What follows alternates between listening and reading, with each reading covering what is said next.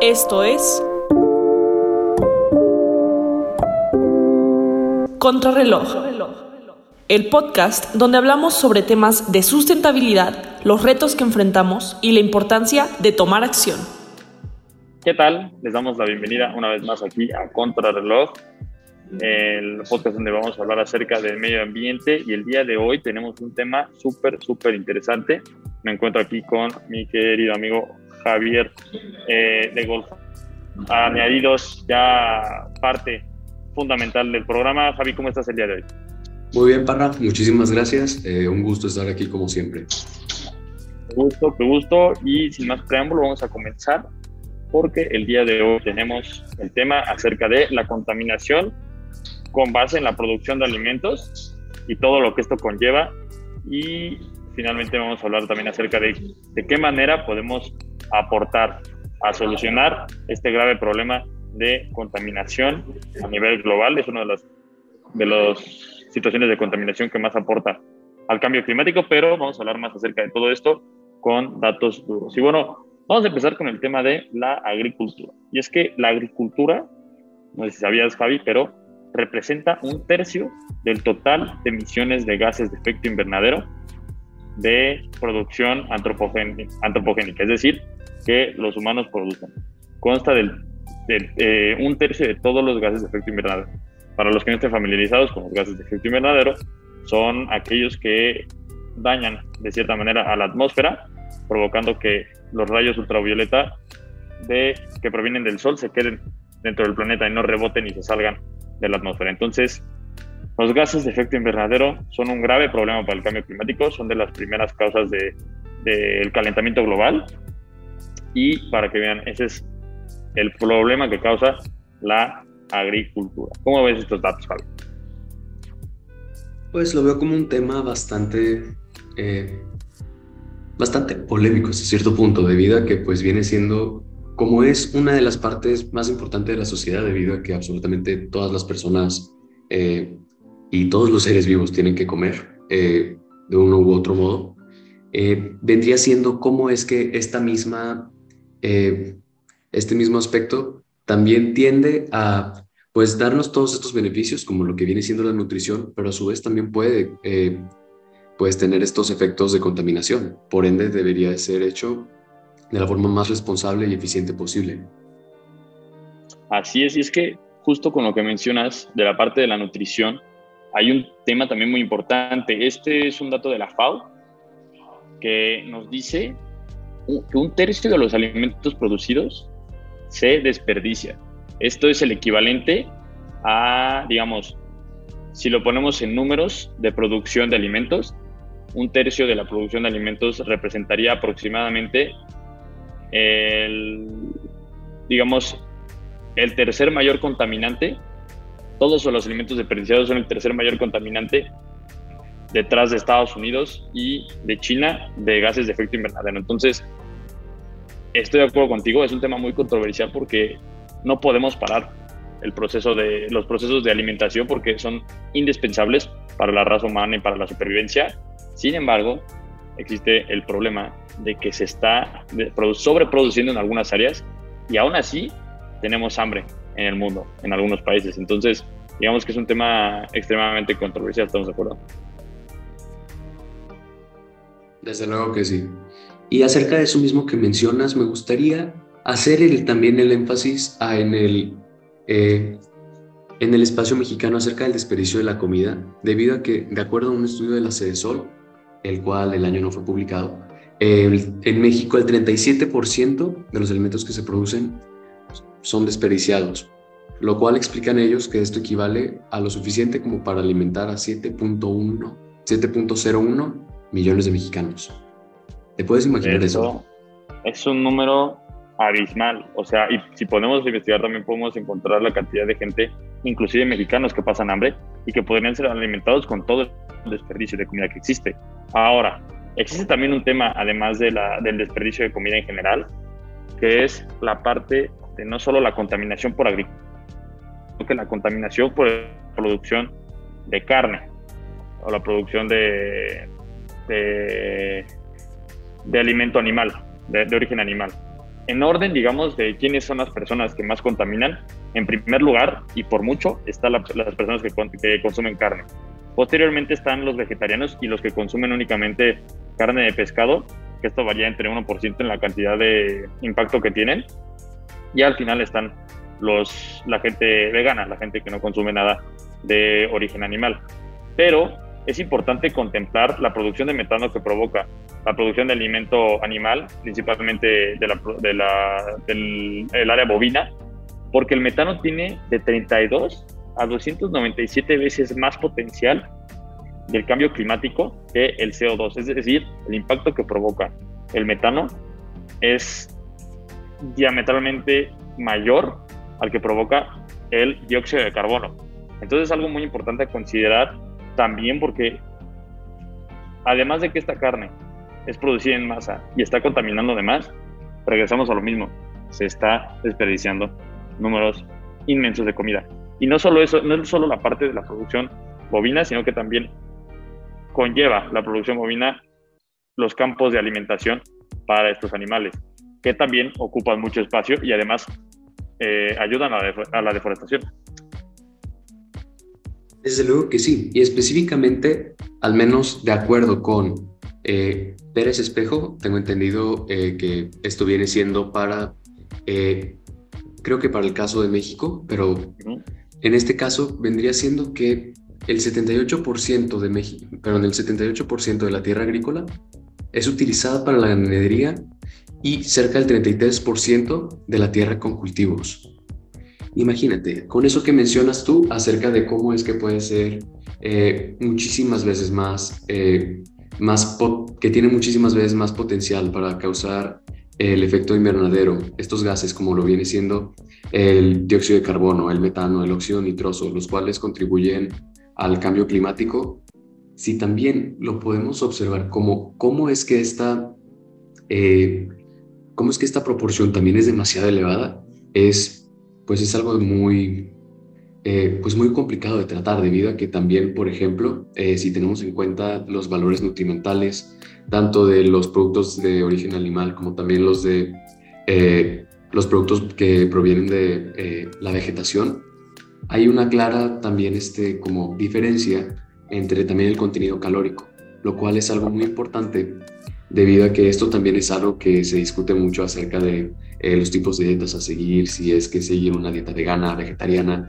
pesquetariana o eh, omnívora, eh, lo cual vendría siendo debido a que al consumo de, ¿cómo se dice? de macronutrientes y también de estas calorías, debido a que un pedazo de carne es más denso en calorías que un producto de origen vegetal, al menos en la gran mayoría de los casos. Por ende, esto es algo que también debe de ser eh, regularizado, o no regularizado, sino eficientizado de cierto modo eh, cuidadoso, por así decirlo, debido a que esto no es una decisión que se pueda tomar a la ligera, el uso de tierra.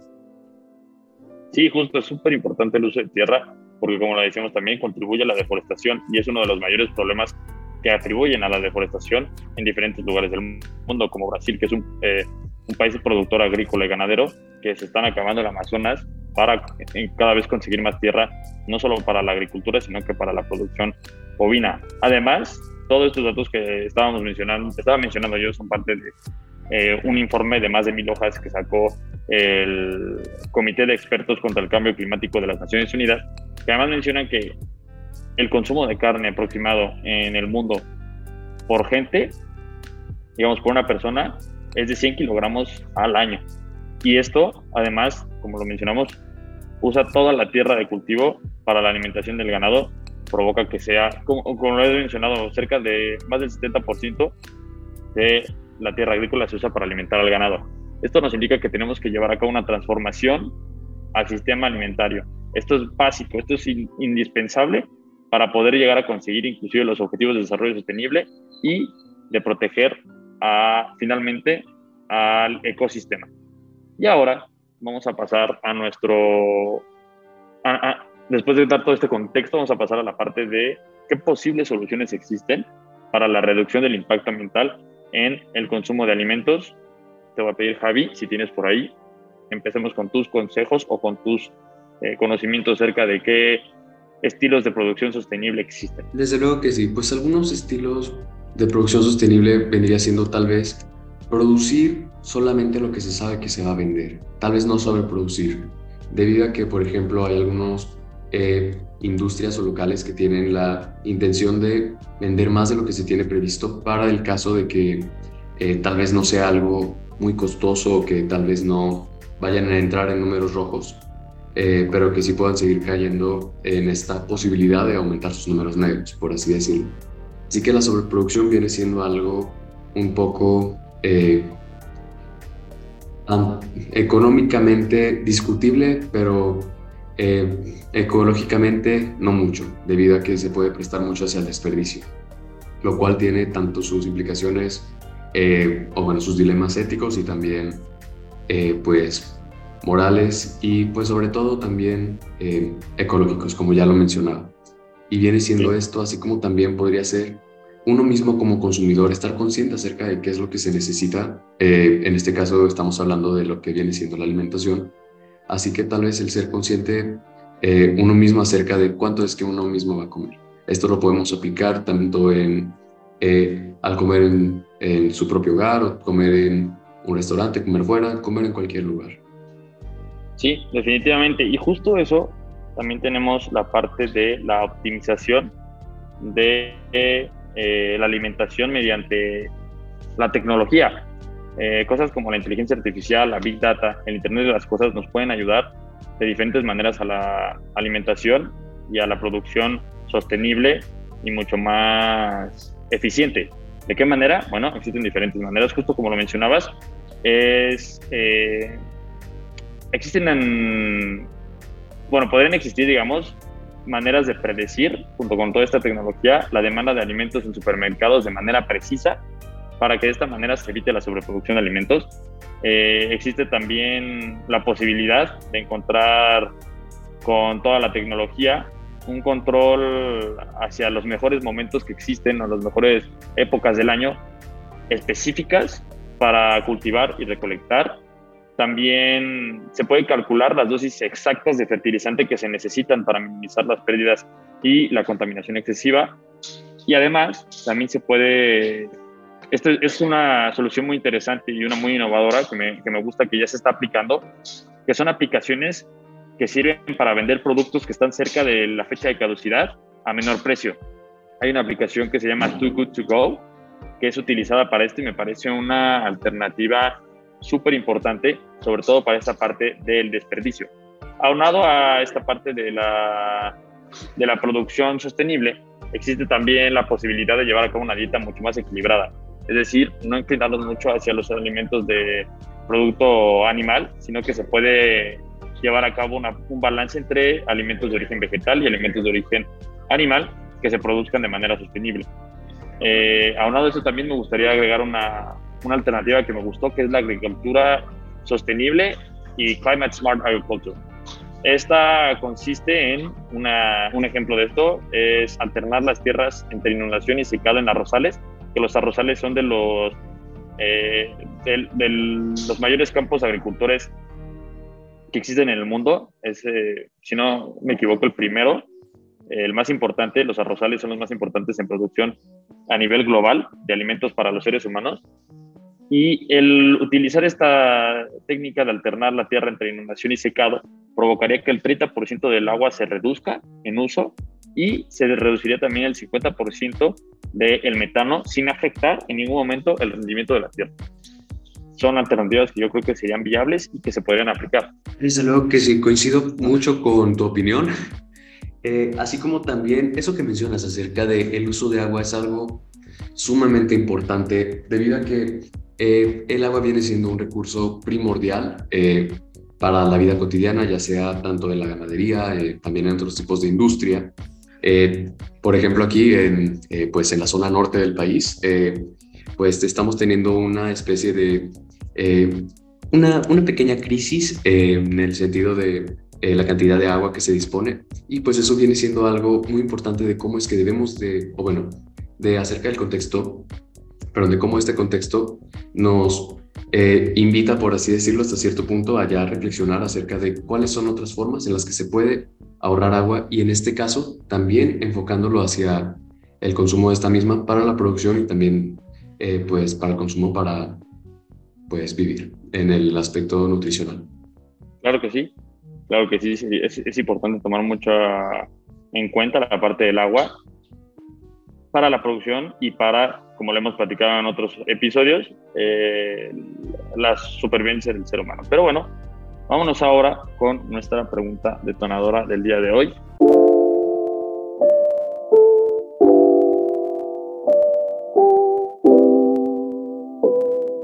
¿Cómo se benefician los productores y consumidores de alimentos eh, al migrar hacia la industria de alimentos sostenibles? Como los ejemplos que hemos dado en este momento. Javi, por favor, aviéntame tu respuesta.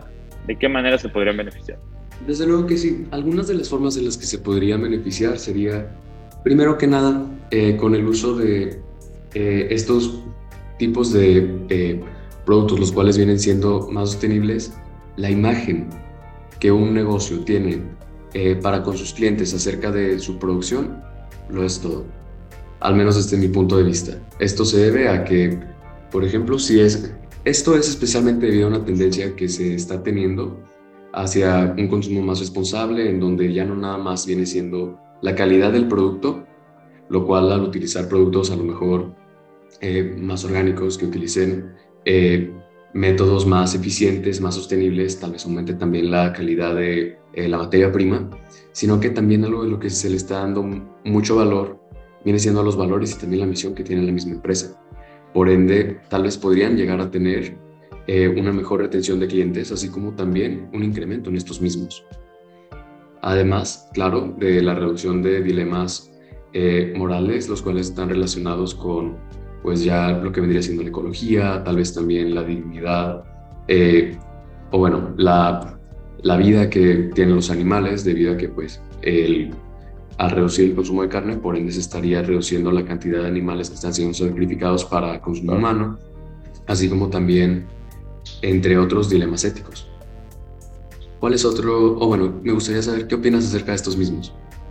Sí, justo acerca de la pregunta de cómo se podrían beneficiar con industria de alimentos sostenibles, me gustaría hacer énfasis en una, en, un, en una eh, en un, un, proyecto o una manera de producción sostenible que me parece, yo creo que es la más adecuada que se puede encontrar, que es la agroforestería. ¿Qué es la agroforestería? Te preguntarás mi amigo Fabi. Bueno, la agroforestería es una dinámica de producción de alimentos que combina tres cosas diferentes. Lo agro, agropecuario, que es la producción de alimentos de agrícolas, forest se refiere a la, a la forestación, a la parte de mantenimiento de zonas verdes y de zonas generalmente con árboles y grandes bosquejos. Y la parte de latería que se refiere a la ganadería que es eh, la incursión del ganado.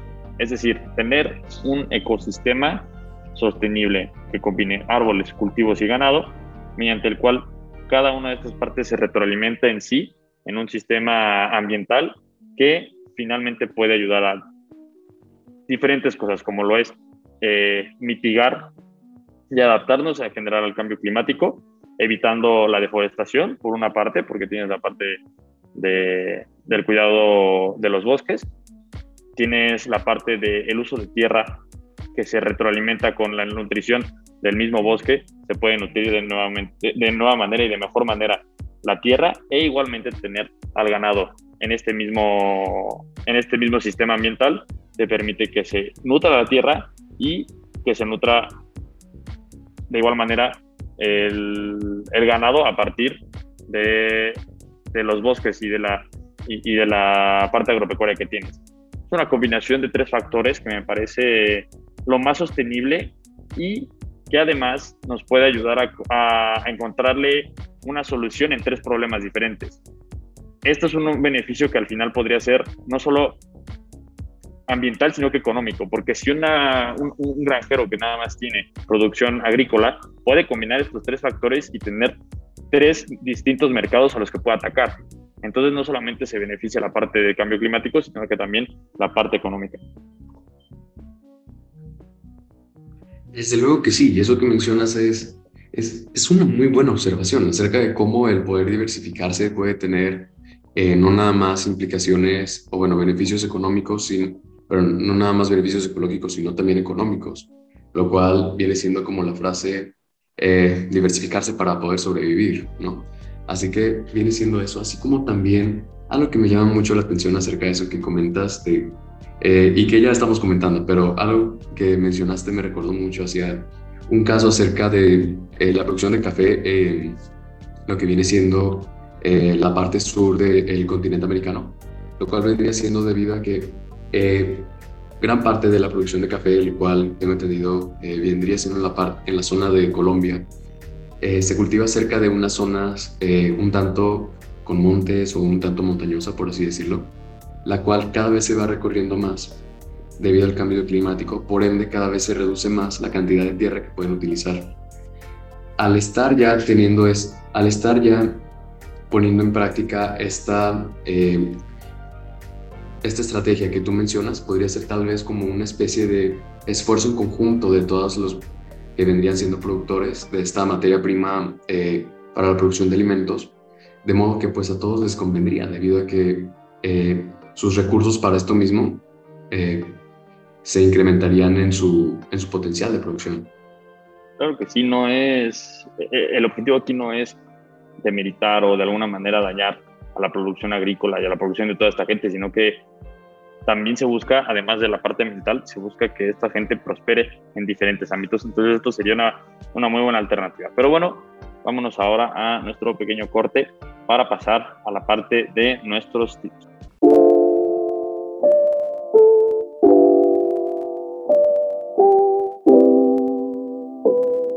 Iniciando con nuestro apartado de tips, voy a invitar a nuestro querido amigo Javi que nos platique qué tips nos trae el día de hoy con respecto al tema de la alimentación sostenible. Javi, adelante. Desde luego que sí, muchísimas gracias. Y uno de los primeros tips que a mí me gustaría invitarles, lo cual es algo que ya eh, se está utilizando mucho, vendría siendo el uso de utensilios eh, reutilizables.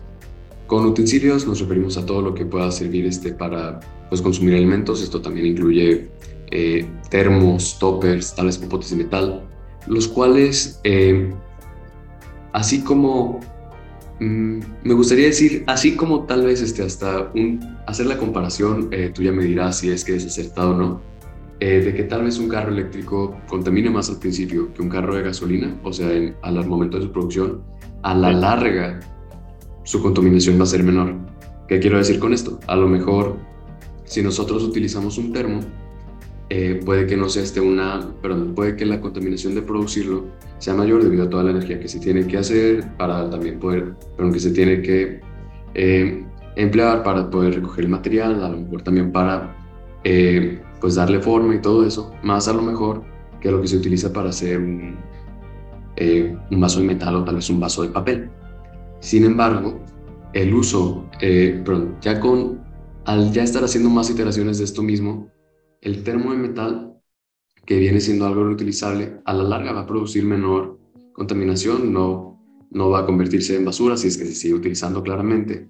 Y pues esto viene siendo también con el mismo caso para toppers, en vez de estar utilizando eh, tal vez a la hora de eh, pedir comida para llevar, en vez de utilizar un envase tal vez de, plástico o poliuretano o tal vez este cartón, que en de estos casos a lo mejor el de cartón sería el más ideal, por así decirlo, pero lo ideal sería el topper más que el de cartón. Me refiero de estos tres casos de eh, elementos desechables, así como también pues vendría siendo el uso de pues todos estos tipos de utensilios.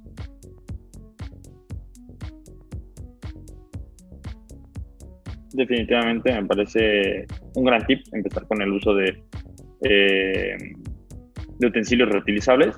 Y los siguientes tips que tenemos es recomendaciones, cosas que pueden ver para no solo conocer más acerca de este tema, sino que también encontrar diferentes alternativas. Eh, tengo dos recomendaciones. El primero es el documental Cowspiracy. Lo pueden encontrar así en, en Netflix. Eh, se llama El secreto de la sostenibilidad, Cowspiracy. Y la otra recomendación, que es acerca de las posibles soluciones que haya futuro o del futuro que nos espera.